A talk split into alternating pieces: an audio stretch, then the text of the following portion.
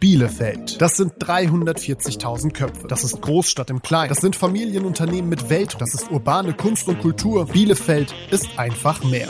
Christina Scheuer spricht mit euch über die Themen, die unsere Stadt bewegen. Jeden ersten und dritten Donnerstag im Monat. Heute mit Kevin Parmann. Mein Bielefeld Geräusch. What? Tja, da fange ich direkt mit der Denkpause an. Mein Bielefelder Geräusch.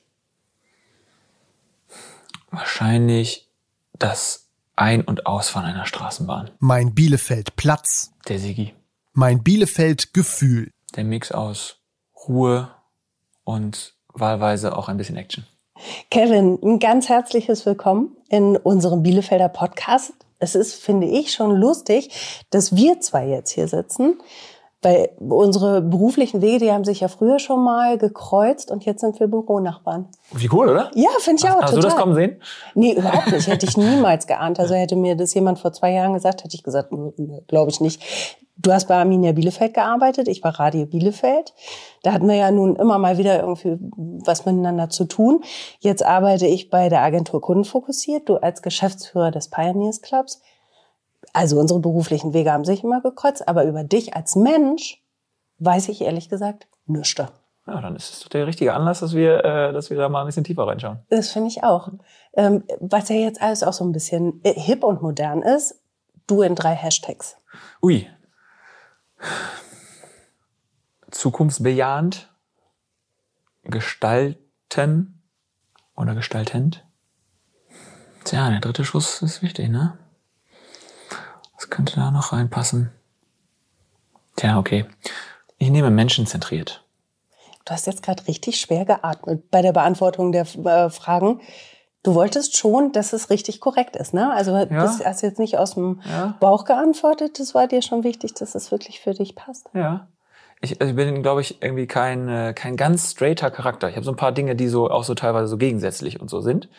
Und dementsprechend könnte ich deutlich mehr Hashtags ausfüllen mhm. und wollte dann, dass die drei zumindest mal ordentlich auf, den, auf die Identität einzahlen. Straighter Charakter? Also ein straighter Charakter hat keine Facetten oder wie äh, nimmst du das wahr? Also straight im Sinne von Meinungen äh, und Haltungen, glaube ich, schon straight. Aber äh, wahrscheinlich wäre ambivalent oder so besser, weil so ein paar Gegensätze so da sind. Also ich habe immer mal Anflüge von vielleicht eher linkem Gedankengut in einem Konstrukt, äh, was irgendwie äh, in einer als Geschäftsführer einer GmbH, der irgendwie auch sich einbildet, dass äh, der Kapitalismus äh, ein gutes System ist und so. Also das ist vielleicht mal so ein Gegensatz. Dann, äh, wir hatten jetzt gerade jetzt im Vorgespräch schon kurz das mit der Musik und so. Also ich mag eher schon so lautere Musik und so. Und da stelle ich dann auch fest, dass ich nicht unbedingt mehr zu den Jüngsten da in der Riege gehöre und stelle auch fest, dass Menschen, die äh, ähnliche äh, berufliche Position bekleiden wie ich, da auch nicht unbedingt immer rumlaufen, sondern ja, also es gibt da halt so ein paar, paar Gegensätze im, in meinem Charakter und dementsprechend äh, war das schon eine schwierige Aufgabe für mich jetzt, nur, mich nur auf drei Hashtags zu beschränken. Findest du denn Ambivalenzen schwierig? Weil ich habe zum Beispiel ein Riesenherz für Ambivalenzen, weil ich immer denke, man ist ja nicht irgendwie eindimensional. Äh, ne? Man kann ja durchaus linkes Gedankengut haben und dann trotzdem in einem Brot- und Butterjob erfolgreich sein wollen. Also ja, absolut. Ähm, sag mal so, ich bin also in der Welt, in der man so aufwächst, gerade so, wenn man Medien konsumiert und wenn man vielleicht noch ein bisschen jünger ist und noch nicht ganz so tief in Kontext und Zusammenhänge und so reinblickt, dann äh, hat man ja schon eher so die Idee oder die typisch deutsche Erziehung, dass es so viel Schwarz und Weiß gibt und richtig oder falsch und so. Und deswegen äh, brauchte ich wahrscheinlich äh, einen Moment, um die vielen Gegensätze, die es so in meinem Charakter gibt, sozusagen, ja, um, um das einzuordnen. Mhm. Heißt, es war ein Prozess, bis du die verschiedenen Facetten des Kevin ähm, umarmen konntest. Ja, ja, total, ja? total. Okay. Ja. Also, da, also ja. das ist auf, auf allen, an allen Stellen gibt es da viele Gegensätze. Ich, äh, ich habe mal irgendwie bei so einem, also laut irgendeiner komischen Definition galt ich als Kind als äh, hochbegabt, habe aber immer nur echt beschissene Noten geschrieben. Aber gehört das nicht zu, zusammen ganz oft? Weil äh, hochbegabte Kinder häufig auch unterfordert sind, habe ich mal gehört. Keine Ahnung. Boah, ich glaube, ich war eher überfordert, ehrlicherweise, von dem okay. ganzen, von dem mhm. ganzen auswendig lernen. Das hat mich alles zu Tode gelangweilt und so. Also äh, auf jeden Fall, man, man, ich brauchte da, glaube ich, einen Moment, um da meinen Sweet Spot in den, in den, in den Lebensbereichen zu finden. Mhm. Was würdest du sagen, was macht dich heute am meisten aus? Super pauschale Frage, ich weiß, Mhm. aber. Aber wir haben ja über Denkpausen gesprochen und die nehme ich mir jetzt auch. Mhm. Naja, eigentlich geht's ja in eine ähnliche Richtung wie mit den drei Hashtags. Ne? Also was mich jetzt ausmacht, ist schon, dass ich schon eine, eine starke Neigung habe, ähm, in diesem ganzen beruflichen Kontext etwas bewirken zu wollen, gestalten zu wollen, das in einen Kontext zu setzen, der irgendwie das Morgen auf eine positive Art beeinflusst. Also meine ersten beiden, beiden Hashtags, die ich ja gerade auch hatte. Was macht mich noch aus? Ich habe menschenzentriert gesagt. Ne? Also ich glaube, also was, was, was mir auf jeden Fall auch in meiner jetzt Rolle als Geschäftsführer wichtig ist, ähm, oder ich fange mal andersrum an, Menschen in, in Führungspositionen oder mit, mit Verantwortung für Personal, glaube ich, wissen manchmal gar nicht so genau, wie stark deren Hebel sozusagen ist für das Menschen andere, äh, für das Leben anderer. Mhm. Und Führungskräfte mit Personalverantwortung können das Mensch, äh, das Leben anderer, glaube ich, total im Positiven verändern, aber auch total im Negativen. Und äh, ich beschäftige mich, zumindest jetzt gerade so aktuell auch in den letzten Monaten schon, schon sehr viel damit, wie ähm, ich das Leben der Mitarbeiter, unserer Mitarbeitenden und auch der Stakeholder drumherum und so äh, hoffentlich im Positiven beeinflussen kann. Wie machst du das? Was ist dir da wichtig? Also äh, ganz klassisch, ne? Das Thema Wertschätzung, kann ich mir vorstellen, steht da auf der Agenda. Ja, manchmal bin ich schon auch ein stumpfer Typ, der dann vielleicht auch etwas mehr Wertschätzung auch, auch äh, der daran erinnert werden muss, dass das auch wichtig ist. Aber die typischen Dinge, ne? viel zuhören, empathisch sein, ähm, sich äh, in die Situation anderer reinversetzen, nicht nur aus der eigenen Perspektive Dinge beurteilen, sondern sich auch die Frage stellen, wie könnte es mit äh, einem ganz anderen sozial, äh, sozialen Hintergrund aussehen, in einer anderen Lebensphase aussehen und so weiter. Ähm, es könnten Motive sein, durch die andere angetrieben werden, Nöte, Ängste sein von anderen. Damit beschäftige ich mich schon viel, lese gerade auch aktuell so, ein- so, ein, Buch dazu, beispielsweise so ein amerikanisches, angehauchtes äh, Buch, was ich, was ich immer mal probiere, hier auch in die in die Organisation äh, hier mit reinzubringen, wo dann halt so, ja, wie das dann heutzutage so ist in diesen catchy Büchern, ne, wo man dann irgendwie diese sieben Tipps und so weiter, so einfach ist dann ja doch nicht und das wird da in dem Kontext dann auch ganz gut auseinandergezerrt, aber dann adaptiere ich schon viel. Also zuletzt war ich da bei so einem Kapitel, wo es sehr viel so um One-on-One-Gespräche ging und wie stark der Hebel sein kann ähm, in Bezug auf das Vertrauensverhältnis zwischen äh, Vorgesetztem und, und Mitarbeiter wenn man sich regelmäßig die Zeit nimmt zuzuhören und sich die Frage zu stellen, was ist da eigentlich so in den letzten Wochen, Tagen, Wochen passiert? Was macht dir Angst? Wie kann ich dir helfen? Wie kann ich dir unterstützen? Und das ist eigentlich mein Job gar kein anderer als zuzuhören und irgendwie Wegbereiter zu sein, Unterstützer zu sein. So, das, das, das mache ich schon gerne und ich glaube auch, hoffe, dass ich da auch ein Talent für habe äh, und das, das gut hinkriege, um das Leben einiger Mitarbeitender hier äh, positiv zu beeinflussen. Glaubst du, dass man Empathie lernen kann? Hm, Ich glaube gewissermaßen ja. Ich glaube, es hilft äh, schon ein gewisses Talent dafür zu haben. Und ob das jetzt eine Talent oder Begabung ist oder ob das irgendwie Erziehung ist und das Um- Umfeld, worin ich aufwachse, wenn ich würde mal zumindest mal die These in den Raum schmeißen, dass ich vielleicht besser in Gruppen zurechtkomme, wenn ich auch in Gruppen aufgewachsen bin. Also vielleicht mit Mhm. Geschwistern, Gleichaltrigen und so weiter. Und ich glaube, ja, ein Teil kann man lernen, ein Teil ist Begabung oder Erziehung. Mhm. Aber du hast es in dir. Ähm, ich hoffe. Ich, ich hoffe und denke.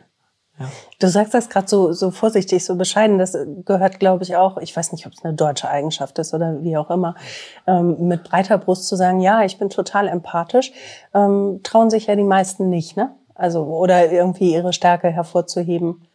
Fällt dir Ja. das leicht, schwer? Ähm, na, ich bin zumindest mal kein Großtöner. Ich probiere eher mit, mit, mit, mit Taten oder mit äh, Fakten zu überzeugen, als mit äh, Inszenierung, großen Stories oder ähnlichem. Ähm, und ja, also gewisse Bescheidenheit begleitet mich da wahrscheinlich schon, ja. Bist du ehrgeizig? Ja, ich bin, ich bin auch extrem hart mit mir selbst, ja. Wie Ja. äußert sich das? Wüsste nicht, ob ich, ob ich, ob ich in der Lage bin, mich selbst, äh, mir selbst auf die Schulter zu klopfen für, für Dinge, die ich erreicht habe, sondern ich, ich verlange quasi von mir, dass das, äh, dass ich performe. Also kann ich gar nicht sagen. Das ist, äh, du hast ja jetzt gerade das, das Fußballthema da schon aufgemacht. Es war schon lange her, dass ich selber aktiv Fußball gespielt habe. Was Fußballer begleitet, gerade die, die auch schon von Kindesbeinen an gespielt haben, und so ist es bei mir immer auch, äh, dass sie extrem ehrgeizig sind. Ich war Stürmer, ich, wenn ich nicht, wenn ich nicht, wenn ich nicht, äh, ich konnte drei Tore schießen pro Spiel, äh, aber war so sauer, dass ich das vierte nicht gemacht habe. Okay. Äh, das, äh, das begleitet mich. Okay. Ja. Gibt es denn auch Momente, wo du merkst, oh, ich werde ein bisschen milder mit mir, ich werde gnädiger? Oder ist es eher, je älter du wirst, je größer deine Verantwortung ist, desto mehr bist du angetrieben, äh, noch mehr zu performen, wie du gesagt hast? Ich glaube schon, dass ich mir nicht mehr so viel, dass ich das anders formuliert, ich habe mir schon mal mehr Druck gemacht, glaube ich. Aber äh, so, so richtig milde bin ich noch nicht mit, mit, mit mir selbst geworden. Ich, es, also wenn ich wenn ich die Dinge mache, dann probiere ich sie halt auch ganz zu machen und dann sollten sie, äh, so verlange ich von mir selbst, dann auch schon sehr gut sein. Krass, also da ist ja wahnsinnig viel Selbstoptimierung auch irgendwie drin, ne? Ja. Ganz schön viel Druck auf dem Kessel, ne? Ja. Ja. Ja.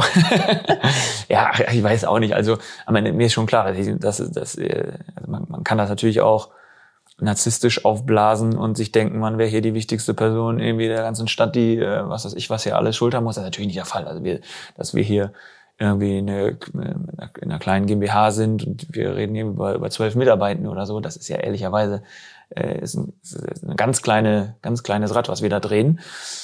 Ähm, aber wenn ich jetzt nur mich mit mir selbst auseinandersetze, dann sollte das, dann bin ich, dann bin ich schon hart, ja. Krass. Passt auch ein bisschen zu dem, was auf deiner Homepage steht. Da steht als Zitat, die einzige Person, die Sie zu übertrumpfen probieren sollten, ist die Person, die Sie gestern waren. ist das so dein, dein Leitspruch? Den einen Leitspruch habe ich nicht, aber offenbar gefiel mir der irgendwann mal, als ich den, äh, als ich diese Website mal an den Start gemacht habe. Tatsächlich, so den Einspruch oder so gibt es gar nicht. Ne? Also ich bin auch so der Typ, der keine Präsentation, die ich jemals irgendwo gehalten habe, zweimal gehalten habe, weil ich jedes Mal draufblicke, auch wenn es eine Woche später ist, dann schon merke, nee, das muss jetzt hier schon wieder anders sein. Ah, guck. Mhm. Also Status quo ist also immer der Feind und dementsprechend würde ich wahrscheinlich den Satz heute äh, anders auswählen. Oh, ich finde trotzdem, ich finde auch heute noch ganz gut, auch wenn ich mich schon lange nicht mehr zu Gemüte geführt habe. Wer war denn Kevin gestern, wenn es den zu übertrumpfen gilt? Hui. Ja, wahrscheinlich schon ein angespannterer. Deswegen, also vielleicht muss ich die Beantwortung der Frage von eben noch ein bisschen korrigieren. Vielleicht bin ich doch ein bisschen milder geworden mit mir. Also ich, nein, schon, ich glaube schon, dass ich äh, ausgeglichener geworden bin. Auf eine gewisse Art und Weise war es mir persönlich auch über die letzten Jahre wichtig, toleranter zu werden. Also man neigt ja immer dazu, so die eigenen Ideale und die eigenen Werte zu nehmen, über andere zu stülpen und dann zu sagen, so, äh, so muss es jetzt, so muss die andere Person op optimalerweise auch agieren, weil ich bin jetzt hier der, der den Wertekanon irgendwie vorgibt. Ähm, aber, aber ja, toleranter bin ich, toleranter bin ich, glaube ich, geworden. Und äh, das hat zum Beispiel dazu geführt, dass ich Menschen in meinem Umfeld, mit denen ich zum Beispiel äh, zur Schule gegangen bin, mit denen ich seit 25 Jahren oder länger äh, befreundet bin, wo sich das dann zwischenzeitlich mal so ein bisschen auseinandergelebt hat, dass man da mittlerweile wieder cooler miteinander ist. Und äh, gerade auch in dieser Corona-Zeit und so, da war es ja auch echt äh, ein bisschen schwieriger mit dem sozialen Klebstoff, so zwischen, auch zwischen Freunden und Familie und allem. Und äh, ich bin irgendwie auch stolz darauf, dass ich, obwohl ich eine, eine Meinung habe, die relativ klar ist in Bezug auf Corona und so und die auch relativ nah ist an dem, was die Politik, nicht relativ nah, sehr nah dran an dem, was die Poli Politik da vorgibt, dass ich mich jetzt nächsten Monat äh, mit einem ganz, ganz langjährigen, sehr intensiven Freund wieder treffe, der diese ganze Corona-Sache aber ganz anders sieht. Mhm. Und ähm, das habe ich in den letzten Jahren ganz gut für mich für offenen Draht gekriegt, dass ich, dass ich das entspannter sehe mhm. und toleranter bin mit, mit, mit anderen Meinungen. Du hast eben ja auch schon im Vorgespräch ein bisschen was von deinen Jungs erzählt, was auch so ein sozialer Klebstoff ist für euch, ähm, ist Musik. Mhm. Mhm. Ja, auch so ein, ja, wie gesagt, hat ja gerade in diesem Ambivalenz-Kontext schon gesagt, ne? Ja, es, äh, Musik darf, ähm, also spielt erstmal per se eine größere Rolle in meinem Leben, weil es wahrscheinlich so zusammen mit dem Sport das größte Hobby ist, was ich habe. Tatsächlich auch da irgendwie ein ganz wegweisendes Gespräch, was ich mal äh, in dieser ganzen, in diesem ganzen professionellen und beruflichen Kontext mal geführt habe, war eines mit einer ehemaligen Professorin, die äh, damals war das bahnbrechend, heute ist es wahrscheinlich normal, aber es fühlte sich für mich bahnbrechend an, dass sie sagte, was liebst du denn? Habe ich gesagt, Musik und Sport. So, ja, dann mach eins von beiden. Und für mich war immer so, alles wurde einem so vorgelebt, also Beruf sollte doch keinen Spaß machen und so. Da musst du doch Geld verdienen, da musst du hart mit dir selbst sein, da musst du äh, die Kohle reinholen, keine Ahnung was, ne? Also irgendwie wird einem ja was, was anderes vorgelebt.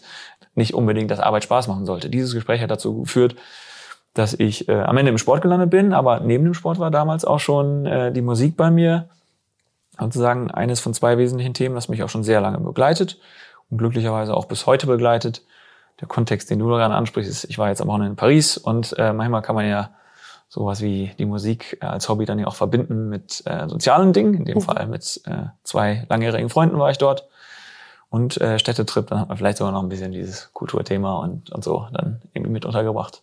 Schön. Und nimmt dir das auch ein bisschen Druck? Ne? Also du hast ja viel Verantwortung, du hast viel um die Ohren, du, du gestaltest viel. Wenn du dann deine, ähm, deine Bands hörst, die du mhm. gerne hast, äh, Hardcore habe ich gelernt, ne? Mhm. ist, ist die mhm. Musikrichtung. Ähm, merkst du dann, wie, wie dann so ein bisschen Druck aus dem Kessel geht? Ja, ja. Also das ist, glaube ich, schon so der äh, ein Anlass, wo ich mir auch äh, wo es mir möglich ist, auch emotionaler zu sein, als man in so einem rationalen Jobkontext dann immer ist. Ne? Mhm. Man immer verschiedene Seiten, Perspektiven beachten. Emotionalität sollte im besten Falle nicht äh, zu stark überbordend sein, wo man dann dazu neigt, nicht die überlegtesten äh, langfristigen Entscheidungen zu fällen und so weiter. Also dieses, dieses wirkliche äh, immer wieder differenzieren, Abstand nehmen und so, das ist da nicht erforderlich. Und dann mhm. kann ich dann auch ganz gut, ganz gut mal im Moment sein. Ja, total wichtig. Ne? Ja. Ja. Du hast eben gesagt, du gestaltest gern, du, oder es ist ein, ein wesentliches Merkmal auch deiner Person.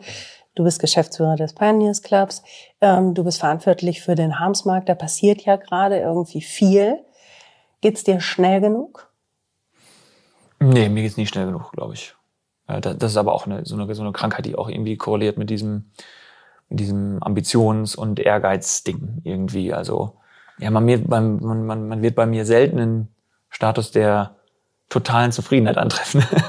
Aber ich habe auch gelernt, dass das im, äh, in der DNA eines Innovators ist, dass man den Status quo immer wieder hinterfragt. Von daher, äh, vielleicht ist das dann eher so meine, meine Bestimmung. Mhm. Naja, aber gerade so eine Sache wie der Harmsmarkt, wir kennen ja nun auch die BielefelderInnen, die dann erstmal so sagen, jo, muss ich erst mal gucken, was da los ist. Ne? Ja. Ah, also, das kann doch alles nicht funktionieren. So, das steht dann deinem Temperament gegenüber. Wie gehst du damit um? Ja, da kann ich mich auch schon mal, kann mich schon mal aufregen. Ne? Also ähm, nein, also jeder hat äh, jedes Recht, sich ein eigenes Bild zu machen. Äh, jeder hat äh, das Recht, das gut oder schlecht zu finden. Und jeder hat auch das Recht, seine Einschätzung abzugeben, ob das jetzt erfolgreich äh, sein wird oder nicht. Was ich tatsächlich doof finde, ist, wenn man irgendwie Ne, und das steht ja auch im Kontrast zu meinem zukunftsbejahenden, wenn man alles sofort irgendwie runterredet und irgendwie man das Gefühl bekommt, dass äh, andere einem das, das, wie sagt man, den Dreck unter den Fingernägeln irgendwie nicht gönnen oder so. Aber das ist sicherlich auch, äh, das heißt, es ist kein Bielefelder Ding so. Das ist, glaube ich, glaube wir sind in so einer Neid, Neidgesellschaft und ähm, das merkt man dann da schon auch, dass es anderen gefällt, wenn die Dinge vielleicht mal nicht ganz optimal laufen. Also glaubst eher, es ist ein gesellschaftlicher Move als ähm, vielleicht eine erstmal ostwestfälische Skepsis, äh, die man uns ja durchaus mal unterstellt? Ja, ich bin ja quasi migrierter Ostwestfale. Dementsprechend kann ich vielleicht etwas differenzierter auf, auf, äh, auf diese, auf diese Ostwestfalen-Debatte blicken. Wo kommst du denn weg? Äh, ich komme weg aus irgendwie so ein bisschen westlich von, von Osnabrück. Also ich bin Niedersachse und ja, die Kultur da ist nicht groß anders so. Äh, aber der Ostwestfale oder der Bielefelder redet sich das auch immer schon so ein. Ne? Der redet sich ein, dass mhm. er, dass er so mürrisch und so ist. Ehrlicherweise, ich kann es gar nicht so teilen. Also Frohnatur aller aller Köln und so, das, das wird wahrscheinlich eng. Ähm, aber ich habe schon, ich habe schon ganz andere Kulturen kennengelernt, die deutlich, deutlich pessimistischer durch die durch die Welt laufen. Also mh, hm, das, die, die, das würde ich jetzt mal nicht bestätigen mit einem etwas ähm, distanzierteren Blick. Ergo Neid ist nichts, was Biele oder irgendwas in Abrede stellen, schlecht reden und so weiter, worüber wir jetzt hier reden, ist nichts, was ähm, Bielefelder oder Ostwestfalen exklusiv haben, sondern. Äh, Neid meine ich auch gar nicht. Eher so diese, dieses ostwestfälische zurückgenommene, oh ja, erstmal ein bisschen skeptisch drauf gucken. Also sofern es mhm. das auch gibt. Ist auch eine blöde mhm. Schublade eigentlich. Ja. Weil sich da viele, ähm, glaube ich, gar nicht wieder drin erkennen, ne? Ja, also ich, äh, ja, für Skepsis ist irgendwie, finde ich, äh, ist eh kein Platz irgendwie. Also nee, ähm, würde, würde ich würde ich jetzt äh, auch als kein exklusives Ostwestfalen-Merkmal sehen. Aber wir haben ja auch eben über das Überstülpen gesprochen. Mhm. Du bist mittlerweile an einem Punkt, wo du sagst, okay, alle brauchen die Zeit für die Innovationen, die sie brauchen. So Mhm. tolerant bist du? Auf jeden Fall, auf jeden Fall. Okay, dafür, dafür wäre ich nicht geduldig genug. Ich Also- glaube, ich, glaub, ich hätte dann oft den Move zu sagen, los, seht doch, das ist doch gut, was wir hier machen. So, ne, öffnet euch doch mal. Da wäre ich, glaube ich, ungeduldiger als du. Oder disziplinierst du dich nur gerade innerlich dann? Also ich, ich glaube schon, dass ich enorm, also dass ich, dass ich sehr ungeduldig bin. Aber wie du halt, wie du halt ja schon eigentlich vorweggenommen hast, jeder braucht halt die Zeit, die er so braucht. Ne? Und der eine ist irgendwie, das, also jetzt komme ich ursprünglich aus dem Marketing und da gibt's halt auch so, so Trendzyklen. Gibt's dann sowas wie die Early Adopter, also die, die sofort Bock haben, wenn das neue iPhone, was ist das jetzt, 14 oder was, auf den Markt kommt. Und dann gibt's halt die, die irgendwie sagen, naja, ich bin noch beim Elfer oder beim Zehner und äh, machen das dann halt erst drei, vier, fünf Jahre später mit. So und ich glaube, ja, vielleicht ist das eine rationale, disziplinierte Perspektive, wie du sie nennst, kann sein. Glaube ich halt, hat jeder, braucht halt jeder so die, die Zeit, die er braucht, ja.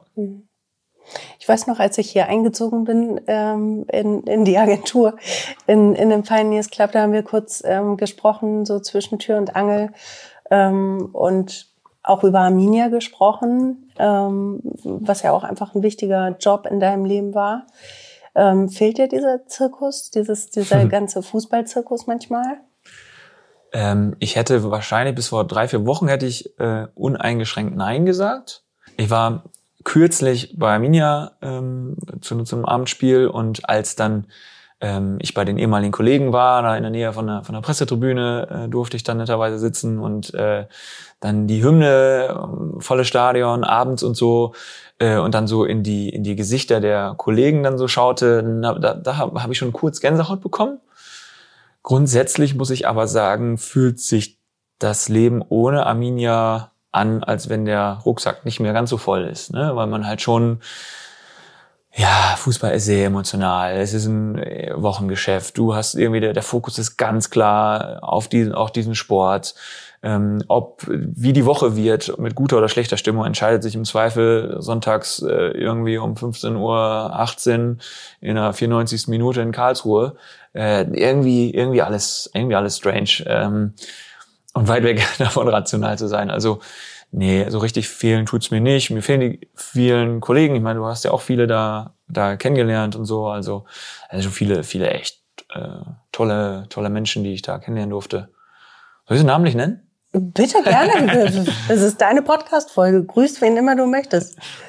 Ja, also zum Beispiel der Kollege, der mich da, der mich da letztens ähm, auch eingeladen hatte, äh, netterweise, der Christian Fenghaus, den du ja auch kennst. Also, äh, ganz hervorragender, ganz hervorragender Typ, aber dann auch die vielen ehemaligen Kollegen, mit denen ich dann in, in quasi meiner oder unserer ehemaligen Abteilung zusammengearbeitet habe. Jakob Amico, Malte Rinne, äh, Konstantin Westenhoff, Christian Rosilius, alles ganz feine Leute.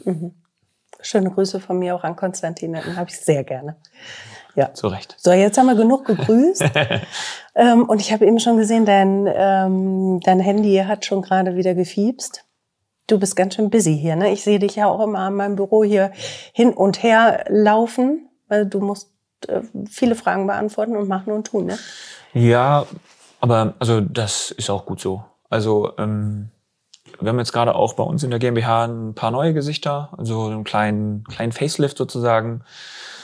Ähm, und dann äh, ja, ist es halt auch notwendig, dass man regelmäßig spricht, weil viele Dinge, die die neuen Kollegen aktuell machen, machen sie halt so zum ersten Mal und da sind sie herzlich eingeladen, sich immer wieder rückzuversichern und so. Und ja klar, man hat auch viele irgendwie Termine, ne? Also als ähm, neben dem neben dem Hamsmarkt-Thema, was ja quasi ein zweiter Geschäftsbereich ist, der dann irgendwie dieses Jahr dazugekommen ist, aber parallel auch der ursprüngliche, das ursprüngliche Kerngeschäft mit mit dem Pioneers Club auch äh, extrem gewachsen über die letzten ein, anderthalb Jahre, fast um 50 Prozent. Ähm, und da ist man viel gefragt. Also man muss man viel, viel sprechen, viele Bedarfe denken, viele Hilfestellungen leisten und ähm, ja, also einfach eine super spannende Zeit, wo man auch das Gefühl hat, so wie also jemand, der sich in diesen Hashtags beschrieben hat, wie ich das jetzt eben getan habe. Gute Basis übrigens für einen Podcast, also methodisch. Äh, Dankeschön, danke.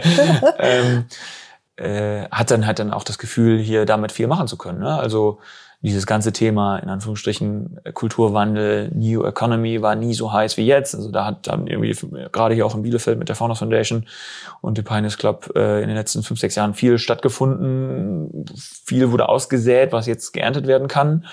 Dann kommt äh, dieses Thema der Akzeptanz für, für äh, Remote Work dazu, was natürlich auch super spannend ist. Plötzlich kannst du irgendwie alle möglichen Freelancer äh, oder was weiß ich, Leute, die irgendwo für Amazon, Google oder weiß ich nicht, Alphabet arbeiten. Davon gibt's irgendwie Leute in Bielefeld, die suchen irgendwie Anschluss, weil die alleine sind, weil die remote arbeiten. So und dafür können wir der Ort sein, um solche solche coolen Leute sozusagen zu vereinen und die Vision, die wir haben, hier einen Campus zu bauen für für alle die alle digitalen GestalterInnen, ähm, war nie so nah oder war nie so nie so vielversprechend wert. Und da flitze ich gerne beim Flur, um dann, um alles zu tun, was auf diese Vision einzahlt. Dann will ich dich auch gar nicht weiter vom Flitzen abhalten. Das ist jetzt ein komischer Schluss, aber du weißt, was ich meine. Ich weiß, was du meinst. Ja, Kevin, schön. Das war ein spannendes Gespräch. Ich danke dir. Sehr gerne. Danke für die Einladung. Sehr gern. Bielefelder. Der Podcast für Stadtmenschen ist das neue Format des Bielefelder Tipps Verlags der Social Media und Podcast Agentur Kunden fokussiert und der Bielefeld Marketing.